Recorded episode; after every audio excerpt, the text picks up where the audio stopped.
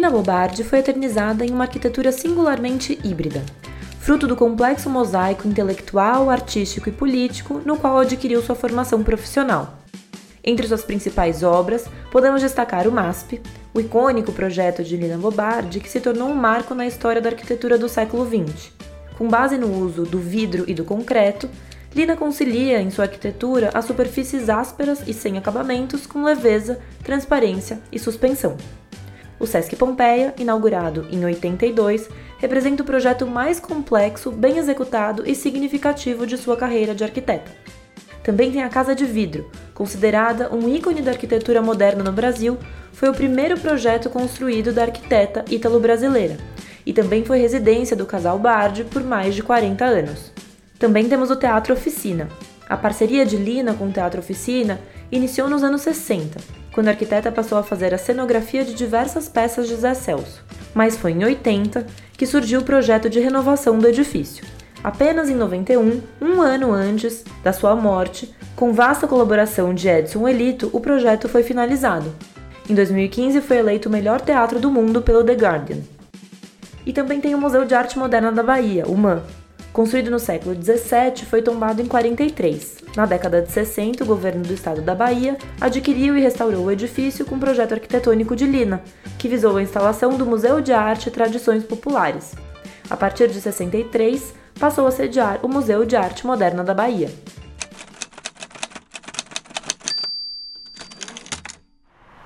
Do lado de fora dos tapumes de madeira compensada que cercam o canteiro de obras do Museu de Arte de São Paulo, o fluxo barulhento dos carros na Avenida Paulista ecoa o ritmo da cidade, cada vez mais frenético. Eram meados da década de 1960 e a economia de São Paulo estava em pleno vigor.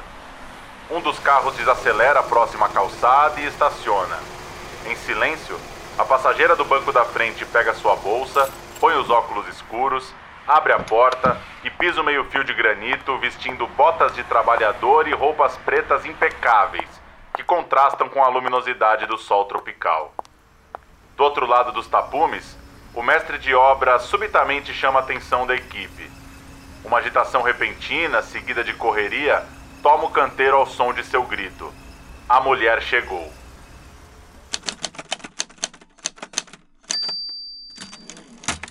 Assim começa Lina Bobardi, O que eu queria era ter história, biografia da icônica arquiteta. Resultado de 20 anos de uma pesquisa minuciosa de Zeuler R. Lima, o livro nos apresenta não só a notável carreira de Lina, mas também facetas e passagens de sua vida até então pouco conhecidas.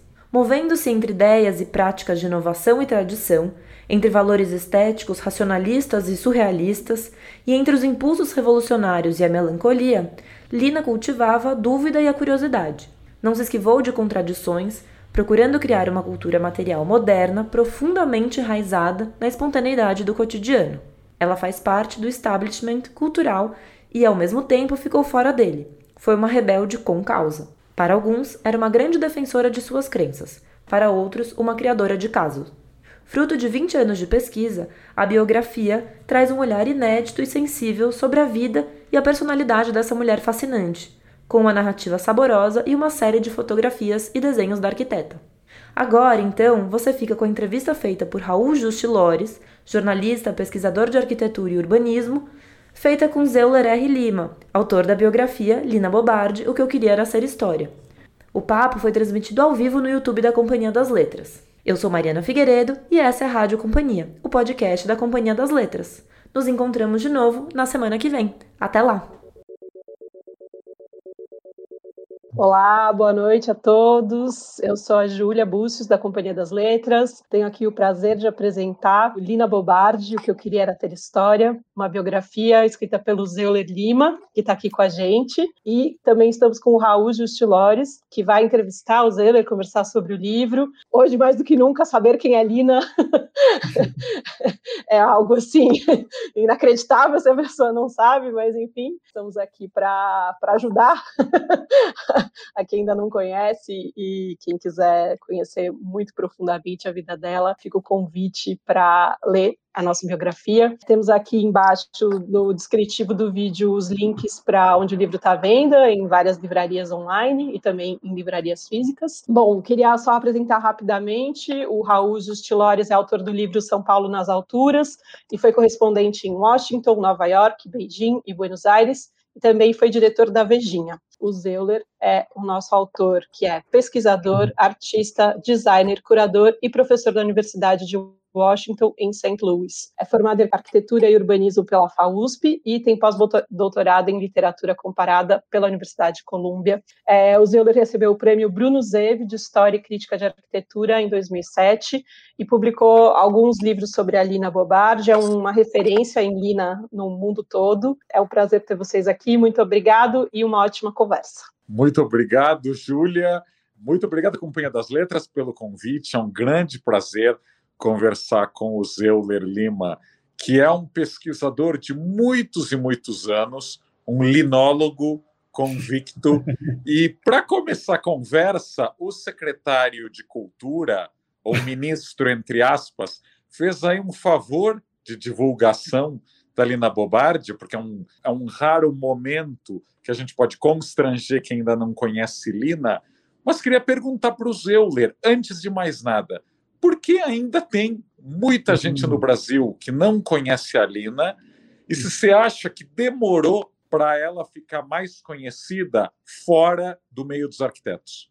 Primeiro de tudo, obrigado a vocês terem organizado essa entrevista. É um prazer estar conversando com o Raul e ver o pessoal estar acompanhando as letras de novo.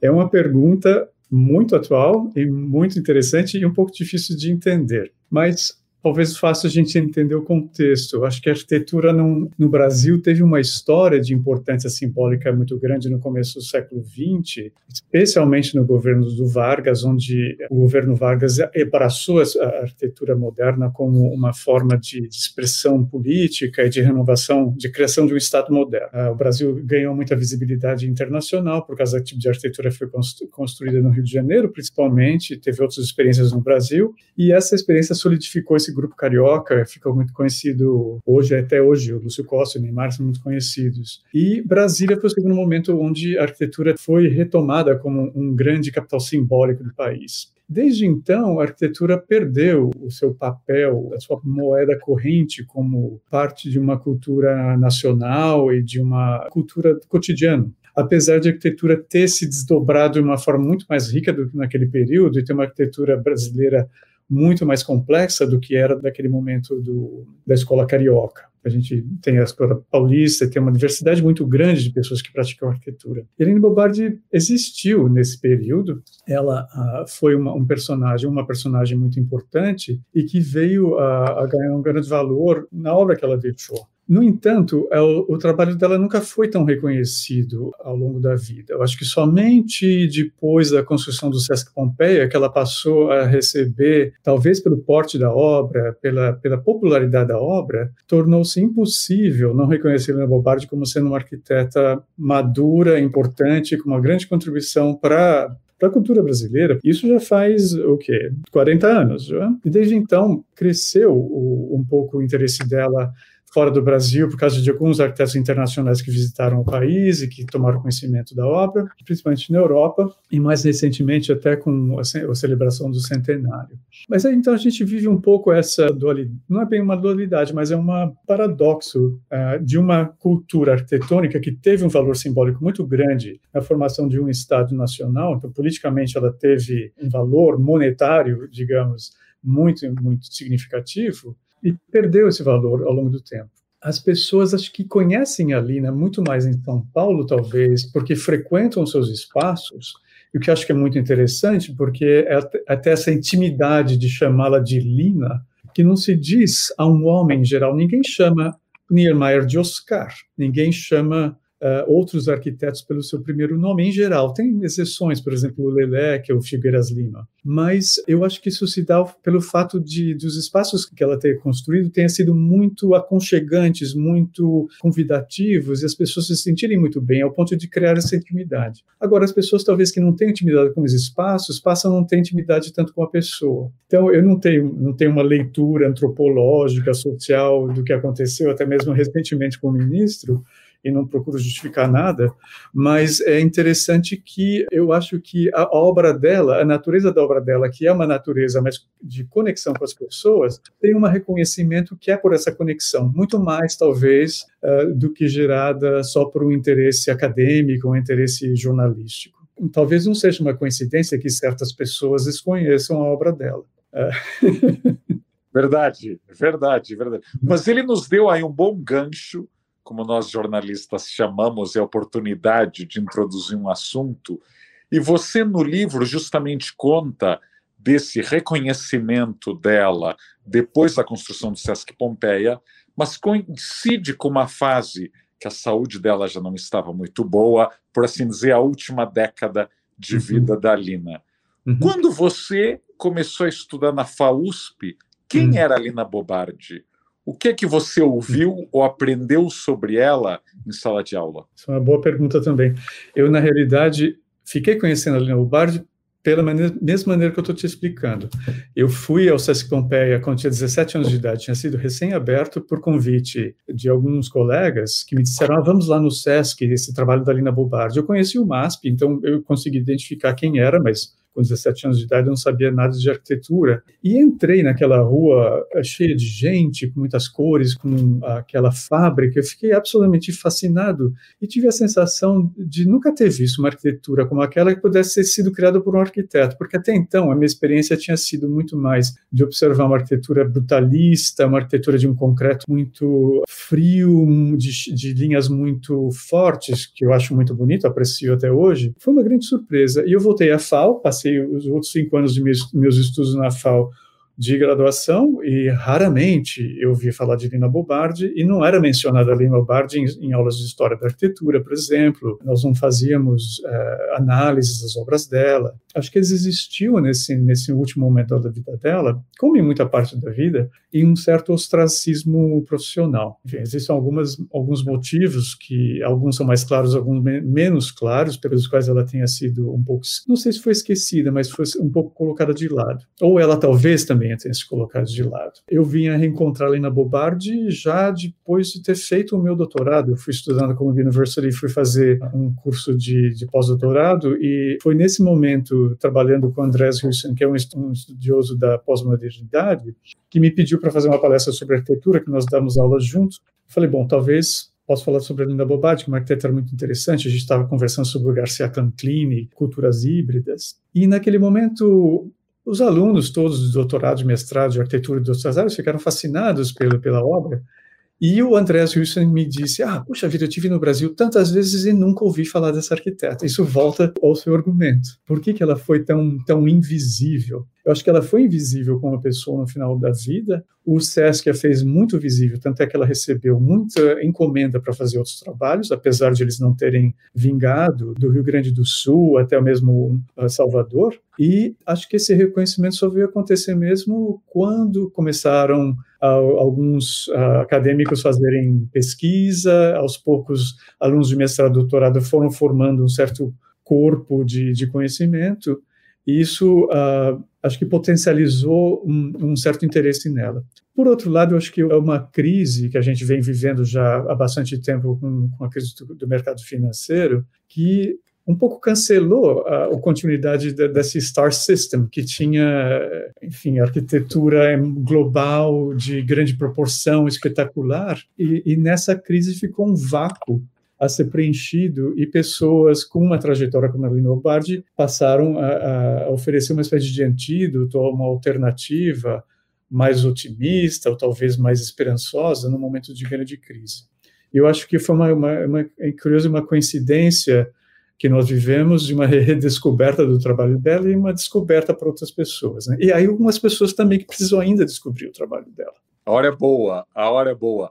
Você fala muito, né, da psicologia da Lina, hum. da criação da Lina ao longo do livro, há vários capítulos, e do papel como mulher. A gente tem que lembrar que naqueles anos 50, 60, 70, a maioria das mulheres arquitetas se dedicavam ao paisagismo, aos uhum. interiores, ou até trabalhavam na construção de prédios, mas aí com um papel secundário, às vezes nem assinavam. Aliás, é. inclusive esposas, mulheres de arquitetos muito famosos que não tiveram o seu devido reconhecimento em vida.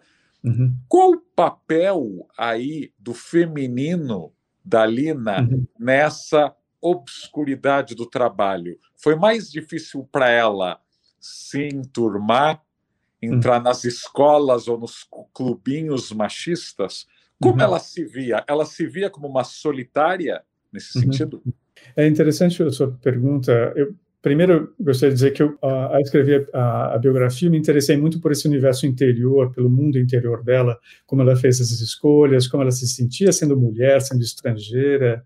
A questão de ser mulher é uma coisa complicada, porque acho que tem duas maneiras de, de, de abordar isso. Uma questão que ela a gente vive numa sociedade que ainda tem valores patriarcais, né? então essa divisão meio dualista, binária, através da identidade por sexo é ainda muito forte, e a gente tem uma outra questão que é um pouco mais complexa, que é do, do, gênero, que é mais relacional e que é contextualizada e a gente não pode definir tão claramente. Eu acho que ela, ela operou muito nessa, nesse, nesse viés do gênero, ela era muito consciente da sua condição feminina, às vezes usando dessa condição para entrar e sair dessas situações, uh, podendo ser parte do, do, do establishment do mainstream, ao mesmo tempo, ela podia sair e ter maior independência.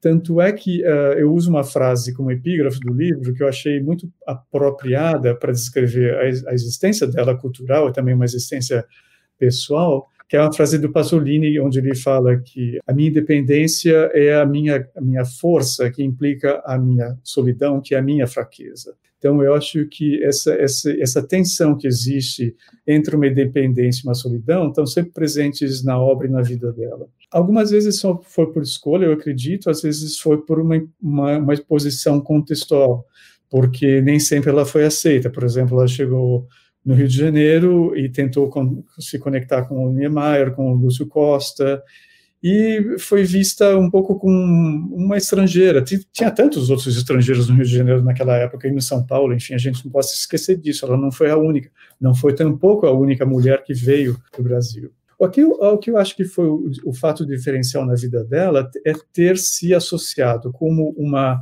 uma aliada intelectual, não só mulher, mas principalmente uma, uma, uma aliada intelectual e cultural do Pietro Maria Bardi, e poder ter participado da vida do Museu de Artes de São Paulo, pelo menos por 10, nos 10 anos iniciais da vida dela, e com uma certa extensão também nos cinco anos que ela passou na Bahia, porque o Museu de Arte da Bahia era uma extensão dos interesses do X Chateaubriand. Eram, eram contíguos esses dois projetos, a gente tende a esquecer um pouco isso. Então, o MASP e o MAN da Bahia foram duas instituições que deram uma alavanca enorme a, possibilidade de ela fazer trabalhos independentes e de não depender nem de um mercado de trabalho é, normal, de ter que ir atrás de projetos, etc., e tampouco de tentar negociar o tempo inteiro com o, os colegas é, homens é, fechados dentro do IAB, etc., etc. Né? Então, acho que foi uma condição de um privilégio muito grande que na realidade ela soube usar muito bem, tanto para ela mesma, de poder entrar e sair de certas situações, o que também acho que colaborou para ela ter sido colocada num, ou ter ficado num certo esquecimento, ou colocada num certo ostracismo, dependendo do ponto de vista, mas também ter podido fazer muita coisa, né? desde ter dado aula, a ser diretora de museu, a ser uma arquiteta que projeta grandes edifícios, a fazer projetos editoriais, e eu acho que ela foi um pouco também uma esponja, né? ela foi muito corajosa, foi muito curiosa, essa condição feminina e a natureza dela pessoal possibilitou uma história, uma trajetória únicas, né? Claro. Aliás, você, você escreve que ela não se definia, não se via como uma feminista, hum. apesar de ela ter vivido aí as revoluções dos anos 60 e 70. Uhum. Você acha que ela preferia ser independente, autônoma ou talvez contrária? Como ela viu o feminismo? Eu já participei de algumas. Eu não sou um estudioso do feminismo, mas uh, para entender um pouco isso, eu tive várias discussões, li algumas, uh, alguns autores, mas acho que a conclusão que eu chego é que a geração dela não foi uma geração que, na verdade, absorveu completamente. Já, ela já era um pouco mais madura quando o feminismo, principalmente o feminismo de segunda geração americano, começou a tomar corpo no hemisfério norte, depois passou também a reverberar no hemisfério sul. E eu acho que ela não, não tendo completamente absorvido esse feminismo, que era o direito de luta da mulher, vamos tirar o sutiã e ser par e par com o homem, ter direito a, a, a, questões de desejo, enfim.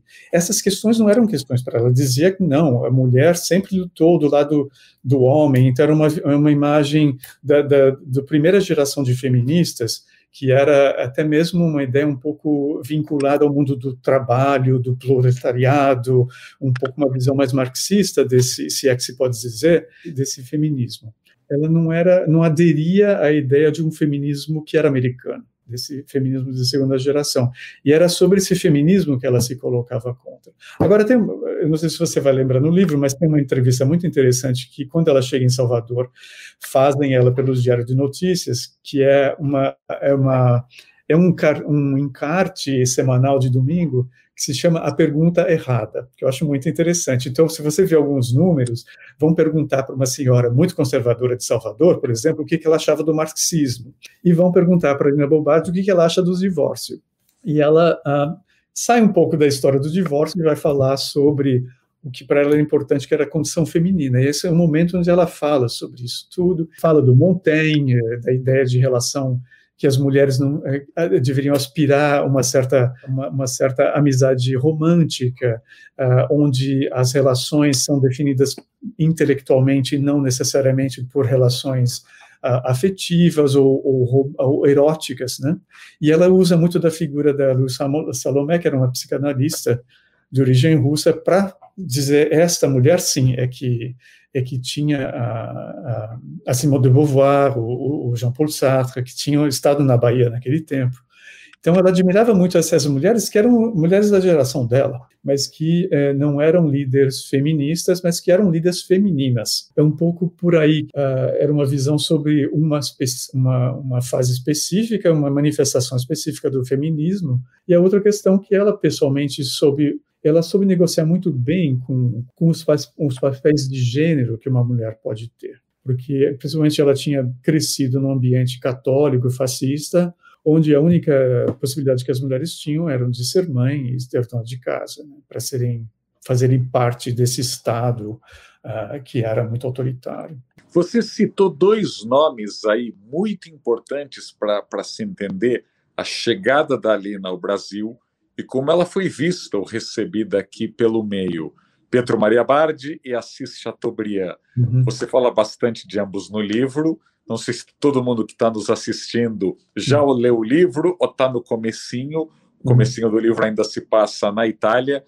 Queria te perguntar sobre essa percepção. O que é a Lina nessa época em que de obras a contatos sociais venham por meio, por intermédio de Assis Chateaubriand e do Pietro Maria Bardia e o marido da Lina.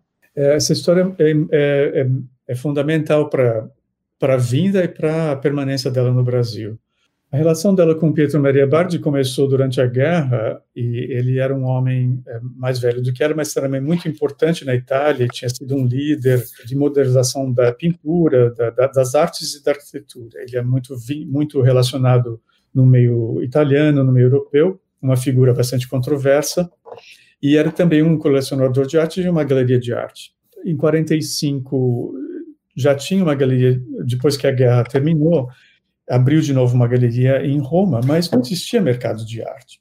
E ele conhecia algumas pessoas da embaixada brasileira que tinha sido reaberta depois da guerra, e pessoas da embaixada frequentavam a galeria dele. E uma dessas pessoas o Silva Brito, que, na verdade, apresentou essa figura um pouco mitológica do Justiça Chateaubriand, que era, um, que era um grande jornalista, uma pessoa muito polêmica, que foi um político brasileiro, para as pessoas que não conhecem, que uh, tinha grandes ambições uh, culturais. Uma delas era criar um, um, museu de arte no Brasil, à altura talvez do MoMA de Nova York, porque ele via o Rockefeller como o seu grande modelo de um, uh, de um mecenas das artes. E através desses contatos que já existiam em Roma, ele tomou conhecimento do desejo do Chateaubriand mas o objetivo da vinda ao Brasil, na verdade, tinha sido de uma viagem para vender obras de arte, porque não se vendia na, na Europa, na Itália. E com isso se estabeleceram contatos, ah, é interessantíssimo, porque o, o, Ministério de Educação e Cultura e Saúde, naquela época no Rio de Janeiro, que hoje chama-se uh, Edifício Capanema, que é o ícone da modernização da arquitetura no Brasil, tinha sido recém-aberto e ele conseguiu fazer duas exposições no saguão. Isso demonstra que ele veio para o Brasil com contatos muito bem feitos, não foi nada por acaso. Né? Foi uma grande empresa, não foi um grande acidente. E parte dessa empresa seria eh, estabelecer contato com o Chateaubriand, que foi muito frutífero, que veio a convidá-lo para ser diretor do museu, eles queriam fazer esse museu no Rio de Janeiro, a Lina Bobardi não, não queria sair do Rio de Janeiro, mas o, o Chateaubriand disse, não, o dinheiro está em São Paulo, vamos a São Paulo. E essa, essa, essa grande empresa empreitada do Museu de Arte de São Paulo, que na verdade existiu sobre um tripé inicialmente, que era o museu, a revista uh, Habitat e o Instituto de Arte Contemporâneas, o museu sobreviveu, o Instituto de Arte Contemporânea, depois, por uma longa história, acabou virando a FAAP, e a revista durou um certo tempo, depois foi fechada. Mas foram muito importantes né, nesse período. E o Achus Chateaubriand acabou uh, trazendo a Lina Bobardi para muitos desses projetos que ele fazia, que eram projetos de âmbito cultural, de âmbito até mesmo da imprensa. Por exemplo, ele queria construir uma espécie de Rockefeller Center em São Paulo, que ele queria um, um, um centro que se, chamaria uh, Tabaguaianazes. Né? Ele era muito uh, aficionado com essa ideia dos indígenas, e era para ser um grande prédio, como existe em Nova York, tinha grandes teatros, ele trouxe a televisão para o Brasil, e ele era um pioneiro nesse sentido, e a Lina Bobardi fez muitos estudos para esses prédios que ele imaginava. Um dos, um dos outros projetos que ela fez foi também a exposição de agricultura que foi feita na, na, na, Água Branca, para a qual ela fez alguns pavilhões, mas o Instituto Chateaubriand sempre esteve, essa relação entre os três sempre foi muito prolífica. Eles escreviam algumas vezes artigos juntos para a revista Habitat, tinha uma, tinha uma, uma, coluna no final que chamava Alencastro, que é muito divertida de ler, é uma coluna é, um pouco debochada, que criticava as pessoas anonimamente, mas era feito a, a, a, três mãos, a seis mãos, a dez mãos, dependendo de quem estava presente naquele momento. E que eram polemicistas, como os três eram, o Bardi, a Lina Bobardi e o e o Assis Chateaubriand. Então foi um momento, acho que, de, de grande entusiasmo, de descoberta e de, de um, uma grande alavanca na, na, na, na, vida dela, do ponto de vista profissional. Depois que ela foi para a Bahia, ela conseguiu ganhar maior dependência, e, mas ela sempre admirou muito o Chateaubriand da mesma maneira como ela admirou o Bard. Elas é interessante, você falou aí do deboche, né? Uhum. Você cita no livro as críticas dela, algumas anônimas, outras não, ao prédio da Bienal, a própria Sim. ideia da Bienal do Titilo, mas também ao uhum. prédio do Niemeyer. Você podia contar um pouquinho, porque você imagina, né, uma arquiteta jovem, recém-chegada, que tinha apenas feito a Casa de Vidro, criticar o Niemeyer, que nessa época já estava no nosso Olimpo. É interessante isso, porque um, o que existia em São Paulo na época em que eles chegaram, existia um grupo muito forte em volta do Instituto dos Arquitetos e do Clube dos Artistas. E, por coincidência, eles se encontravam no edifício Ster, que fica ali na Praça da República. Então, era muito, muito, um mundo cultural muito pequeno, que era entre a Praça da Biblioteca, que hoje se chama Mário de Andrade, basicamente o edifício Ster, e o edifício do, dos Diários Associados. Eles estão localizados num triângulo de, de lados de 200 metros, mais ou menos. Era o triângulo é, cultural de São Paulo naquela época. E esse grupo dos, dos artistas, dos arquitetos, eles orbitavam em volta do Titilo Matarazzo e de outros e de jornalistas e pessoas influentes da cidade, e quanto que o Chateaubriand era uma pessoa estrangeira na cidade. Ele era do Rio de Janeiro, era do Nordeste, mas ele não era de São Paulo. e ele via, ele, ele trouxe a sua bandeira para São Paulo.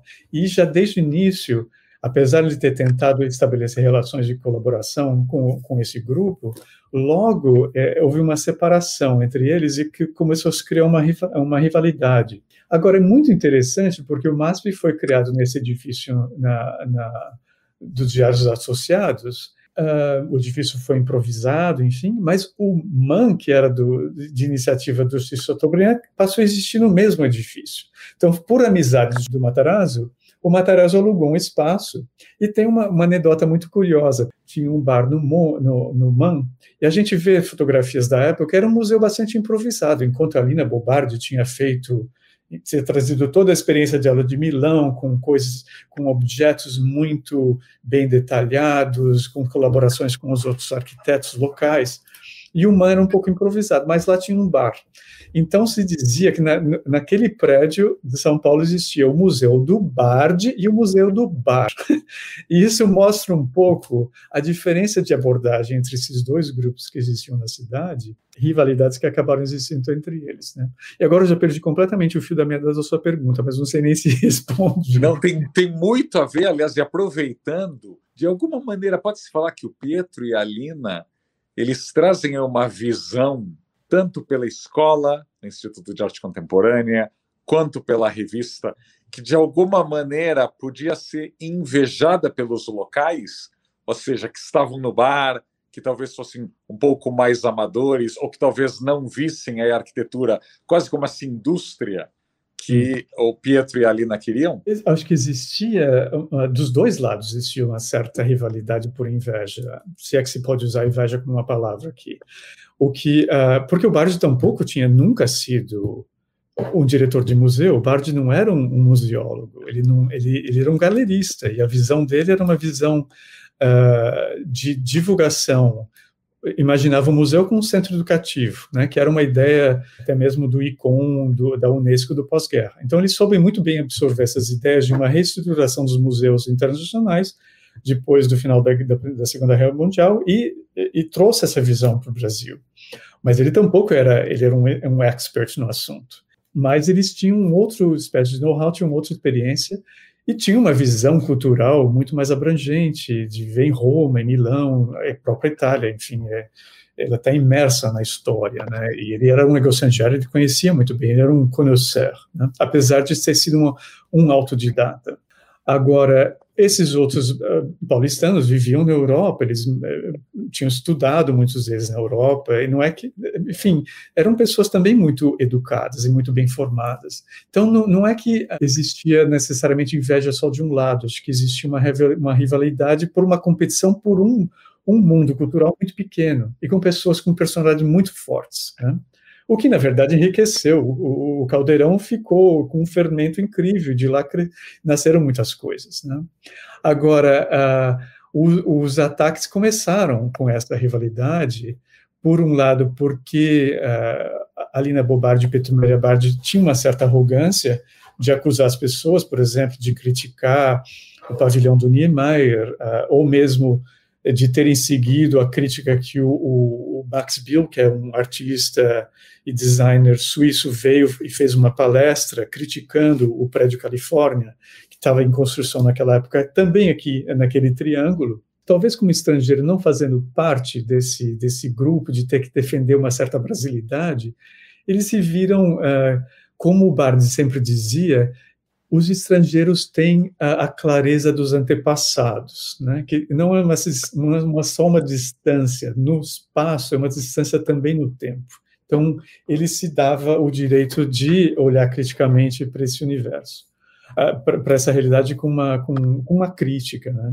E eles não mediam, eles, eram, eles já eram polemicistas na Itália, então eles não deixaram de ser polemicistas no Brasil pagaram um certo preço, porque uma das consequências disso foi uma acusação contínua através dos jornais dos rivais do, do artista Chateaubriand, acusando a coleção que ele tinha estava formando para o MASP de ser de obras falsificadas. Né? Então, com isso, ele acabou criando uma exposição itinerante dessas obras pela Europa para que os grandes conhecedores de obra europeia certificassem de que não, os Rembrandts eram reais, eram, eram verdadeiros, legítimos, etc, etc.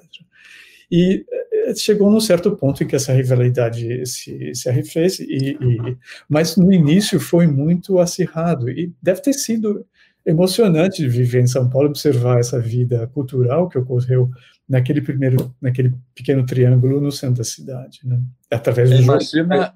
os debates, as revistas, é, é, é uma grande efervescência. O, o, o Nicolau Shevchenko tinha uma, uma frase, ele dizia que São Paulo é ele tinha uma frase, eu não me lembro, mas ele, ele descrevia São Paulo como um grande laboratório nesse período. Né?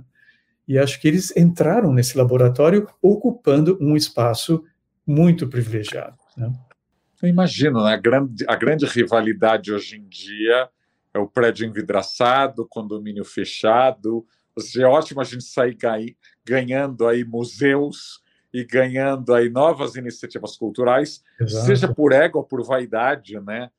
Que dos Medici até os chineses de hoje a gente conhece é, muito bem, né? A, a sociedade e a cultura saem ganhando. Tem uma coisa muito bem isso. Você, seu, seu livro incrível sobre São Paulo, sobre esses edifícios modernos que, que aconteceram Obrigado. nesse mesmo período, né? Eu acho uh, e tem muitos estrangeiros que tentam participar desses diálogos, mas também são colocados à parte. A formação de arquiteto em São Paulo, uma formação por engenharia, não era uma formação pela pela Academia de Artes como no Rio de Janeiro, né? Pela Belas Artes. Então eh, são são universos com sutileza, mas, mas que que tem uma riqueza muito grande, né? claro. mas tem esse predomínio de um discurso que acaba eclipsando não só Lina Bobardi ao longo da história, mas também esses outros arquitetos, e que você fez um levantamento, e continua fazendo um levantamento muito grande deles. Né? Claro, claro. Não, eu sempre falo, por exemplo, da Maria Bardelli, italiana, também contemporânea da Lina, e que Exato. até hoje é muito pouco conhecida, apesar de ter feito a Galeria do Rock, ou o antigo Hilton, né? São prédios com traço muito, muito forte.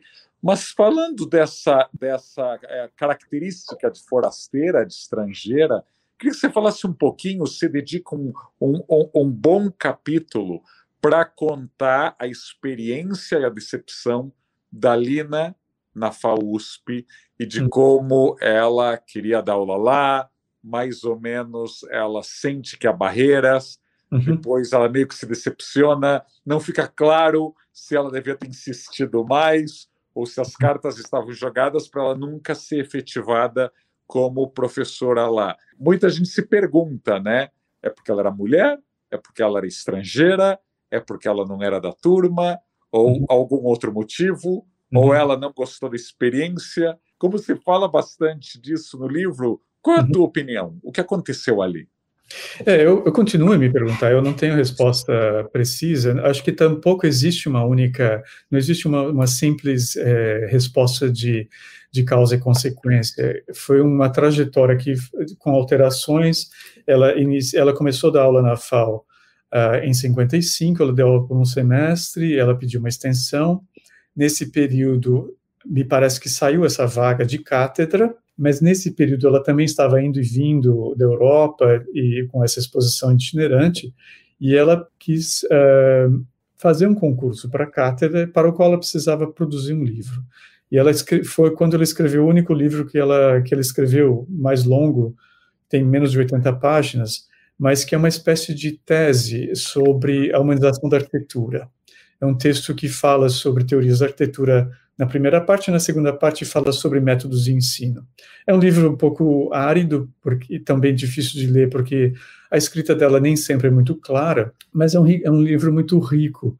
Isso foi uma preparação uh, acadêmica para ela passar a, a, a, trabalhar na FAO. Isso a gente também tem que ter em consideração que o, uh, o museu cresceu muito no início, teve o Instituto de Artes, mas não durou muito tempo essa, essa, essa grande aventura. Né? A gente olha, é, o, o Bardi sempre disse que projetos que ele fazia eram contingentes e não, não, não era um problema que eles terminassem. Então, o MASP tinha já entrado numa certa crise nessa época, financeira, institucional, e eu acredito que ela viu um interesse em continuar uma carreira acadêmica, até mesmo com uma forma de dependência e segurança pessoal. Né? Uma vez que eles ficariam no Brasil, o destino do museu não era muito claro, e mesmo o destino pessoal dela. E esse processo um, foi, uh, enfim, os documentos que a gente encontra são cartas do, de entrada do processo, depois respostas da reitoria, da diretoria da escola pedindo mais documentos. Os documentos às vezes são usados como uma, parece que é uma certa imposição. Se ela não apresentar o documento, ela não pode, ela não pode se candidatar. Ele sabe que os documentos foram perdidos na guerra. Depois ela entra com, ela entra com um processo na justiça. O Chateaubriand interfere. Então é um, é um vai e vem enorme de jogos políticos, a gente sente, entre linhas, que há uma certa resistência dentro da FAO e há também uma ambição muito grande dela participar daquele meio. Uh, depois, nesse meio tempo, o que acontece é que ela vai, ela vai a, a, a Salvador, porque o, o, o, Chateaubriand tinha querido por muito tempo criar outros museus de arte contemporânea do Brasil, não era só não era só em São Paulo. E um deles era uh, em Salvador, por intermédio do, do Odorico Tavares, que era um jornalista que era o braço direito dele uh, na Bahia. E eu tenho a sensação, pelo que se lê nas entrelinhas, que ela foi enviada pelo MASP a Salvador, inicialmente como uh, uma espécie de uh, de relatora da situação para saber até que ponto seria possível instalar um museu de arte numa cidade que estava se enriquecendo por causa da cultura do, do petróleo, tinha um investimento muito grande em cultura, em educação na universidade. E ela, nesse período, uh, foram viagens curtas em 57, 58, e ela veio a conhecer um professor da Universidade da Bahia que ofereceu ela para dar aulas como substituta de, de, modo que ela pudesse comprovar para a USP que ela tinha experiência uh, acadêmica na, na, área de teoria da arquitetura, que era a vaga da cátedra. Então ela foi para a Bahia. Eu acho que nesse, nesse momento, duas coisas estavam acontecendo. O processo estava correndo na FAO para uh, legitimar a, a, candidatura dela, e por outro lado, ela estava ela descobrindo a Bahia, estava descobrindo a independência dela e talvez se encantando muito mais com a Bahia do que o fato de ficar por São Paulo.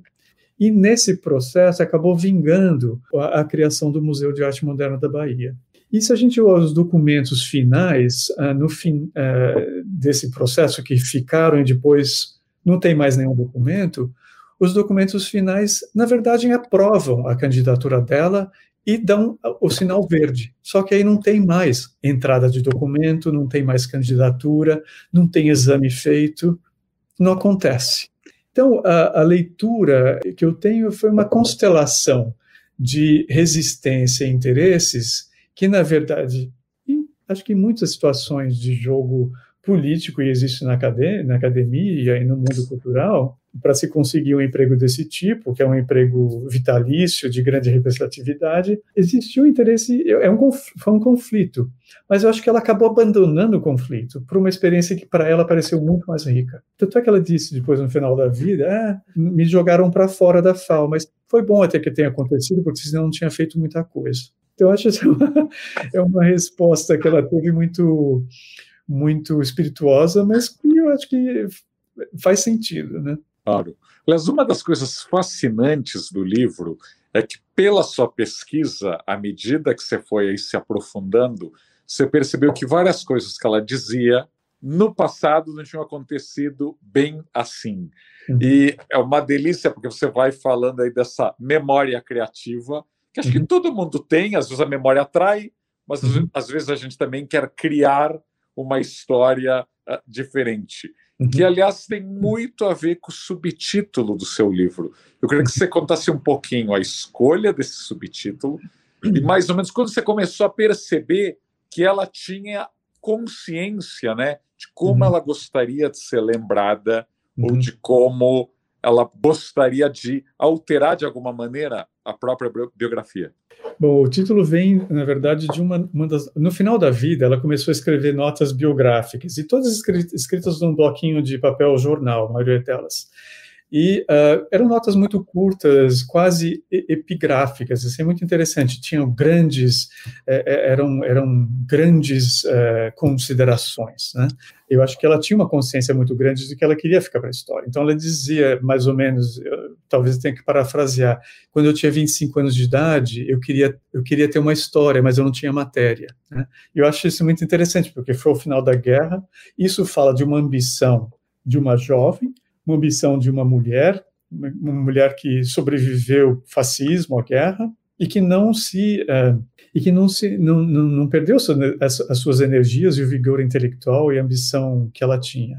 Então, a, a, origem do título vem daí, porque eu acho que ela sempre quis contar uma história. Você vê nos arquivos essas notas todas biográficas. O primeiro livro que foi organizado pelo pelo antigo uh, primeiro grupo do, do, do Instituto Bardi, coordenado pelo Marcelo Carvalho Ferraz, que é um grande catálogo muito bonito, onde eles uh, trazem alguns desses textos que ela deixou ao longo da vida e eles montam ficticiamente uma espécie de um currículo literário. Então, essas frases estão nesse livro, e eu acho que isso ajudou um pouco as pessoas que tiveram esse livro como único, a única referência de pesquisa, transformar isso numa certa metodologia. Então, eu acho que, de uma certa forma, essas, essas uh, eu não sei até que ponto, essas, uh, essas notas que eram muito privadas, que eram muito pessoais dela, acabaram tomando uma, um corpo público através dessa publicação, que teve acesso vasto de pesquisadores, e todo mundo tomou isso como, uh, como verdade. E ninguém nunca verificou, na realidade, o contexto, ou mesmo ler os documentos originais, com rigor.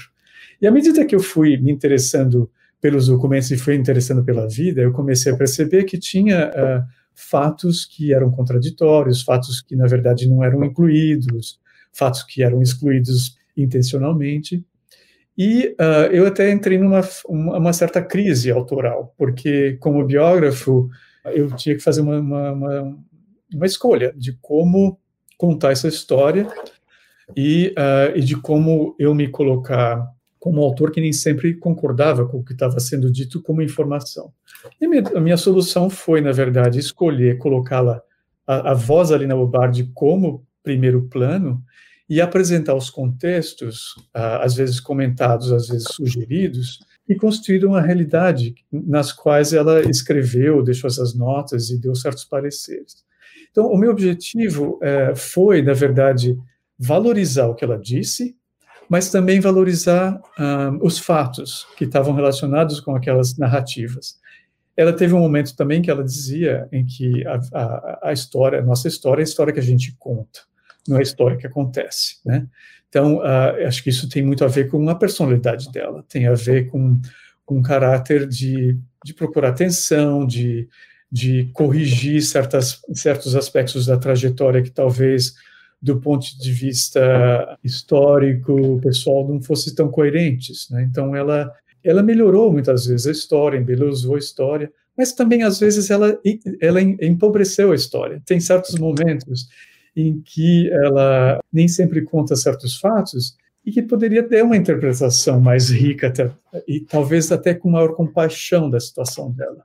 Por exemplo, a saída dela da Bahia, eu acho que ela, ela, ela deixou para trás uma imagem de que ela tinha sido perseguida por uma questão política, que ela era vista como uma, uma pessoa só de esquerda, mas isso foi uma criação da década de 70, 80, não foi da época.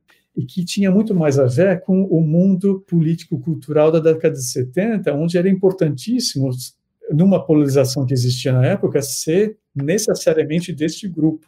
E, na realidade, se a gente for ver os fatos, houve uma questão, porque ela era progressista, era uma pessoa que lutava por inclusão, por uma, por uma justiça social, mas ela não era uma, ela não era necessariamente uma marxista, como era o grupo de Recife, por exemplo, da época, que tinha realmente um grupo de, de cultura popular, do Miguel Arraes, que eram pessoas vinculadas a um discurso eh, socialista e comunista, né? Ela observava as pessoas com grande admiração, mas naquela época ela não tinha essa, essa, essa conexão.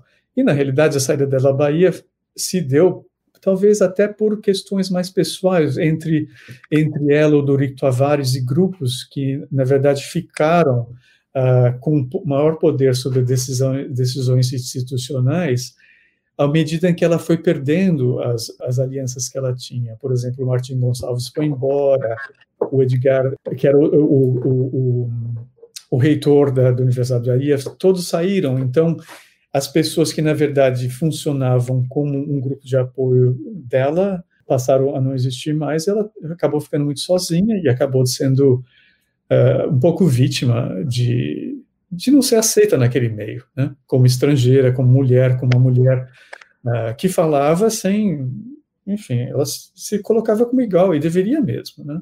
E... Claro, muda o governador, né, o grande amigo dela vai para o Rio, né? Um monte de coisa acontece. Então, me avisando aqui que a gente só tem mais tempo para uma pergunta, que é uma, é. uma tragédia, porque o livro é grande, o livro tem aí uma grande introdução sobre a vida dela na Itália, que é muito importante, é pouco conhecida, mas ao mesmo tempo ilustra muito bem os uhum. interesses dela, a formação, é algo para uma outra live. Uhum. Mas, como última pergunta, hoje em dia, as faculdades de arquitetura têm mais alunas que alunos. Uhum. Ou seja, é uma profissão que, claro, com todo o patriarcado que a gente ainda tem, está é. passando aí por uma grande chacoalhada feminista, de Me Too, de escolha aí e de luta por espaço.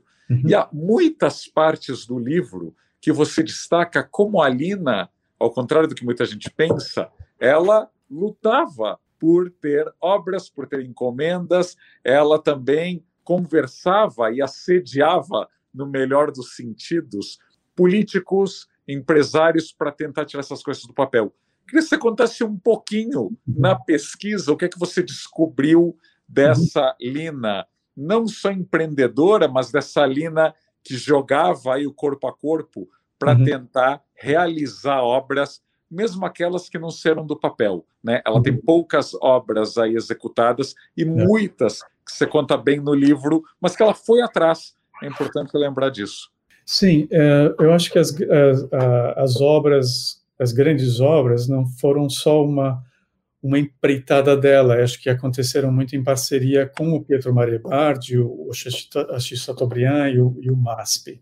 O caso do MASP, naturalmente, até foi construído com dinheiro do, do governo militar, e ela sempre procurou é, se desvincular ou desvincular o museu de uma imagem monumental, porque ela não queria que o museu fosse associado porque o museu não foi criado dentro do governo militar, mas ele acabou de se realizar nesse governo militar. Então, ela tinha, ela tinha uma, um, um prurido muito grande para que o museu não fosse interpretado como os, os grandes monumentos do, do, Mussolini tinham sido na juventude dela. O outro evento foi o Sesc Pompeia, que na verdade foi construído. Tinha um outro projeto de um outro arquiteto paulistano e que foi na verdade negado pelo pelo Sesc por vários motivos e ficou um certo tempo sem projeto. E uh, numa conversa social com o Bardi, o diretor do SESC naquela época, comentou que estava procurando alguém para fazer uma espécie de adaptação do prédio existente para não uh, e não derrubá-lo.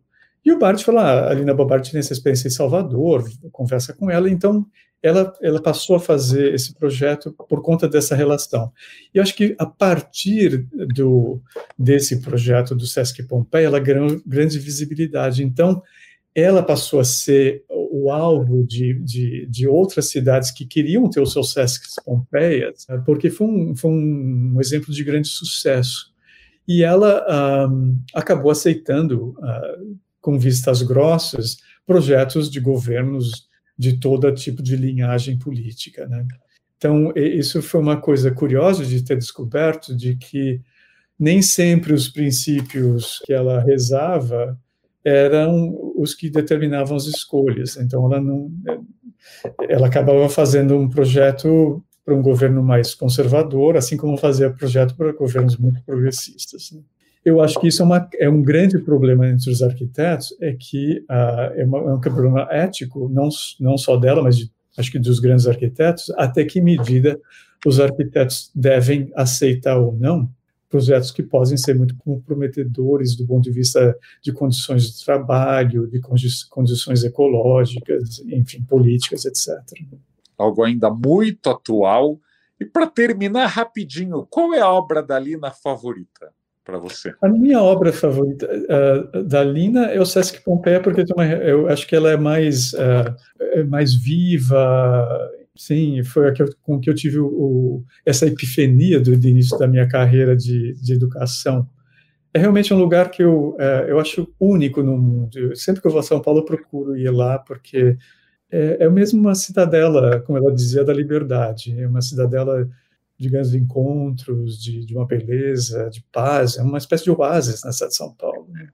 Perfeito, perfeito. Olha, te agradeço muito, Zé Euler Lima, professor há muitos anos nos Estados Unidos, fez uma grande pesquisa na Itália, divulga ali na, nos Estados Unidos, na Europa, vem, felizmente, bastante ao Brasil também, falar da obra dela como linólogo. Sugiro enfaticamente a quem está nos assistindo ler, descobrir, mandar talvez para Brasília alguns exemplares e que várias ideias da Lina são tão atuais e vários dos dramas que ela passou acho que são muito contemporâneos a todos os arquitetos hoje. Seria muito bom que alguém visitasse o Sesc Pompeia, por exemplo. Né?